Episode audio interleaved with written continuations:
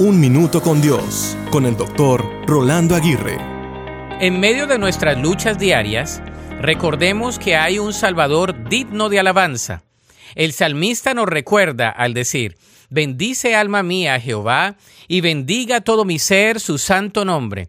Bendice alma mía Jehová, y no olvides ninguno de sus beneficios.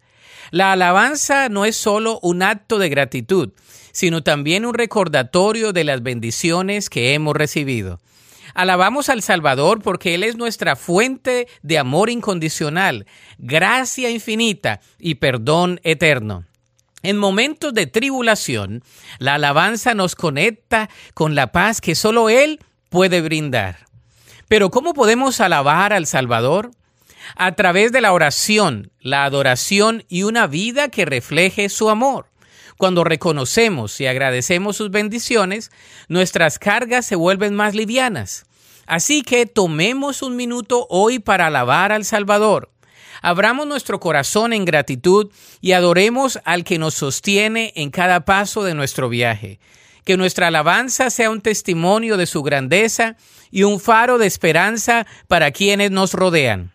En este día, recordemos que alabando al Salvador encontramos consuelo y fortaleza. Que la paz de Dios les acompañe siempre. Amén. La Biblia dice en el Salmo 118.1, Alabad a Jehová, porque Él es bueno, porque para siempre es su misericordia. Para escuchar episodios anteriores, visita unminutocondios.org.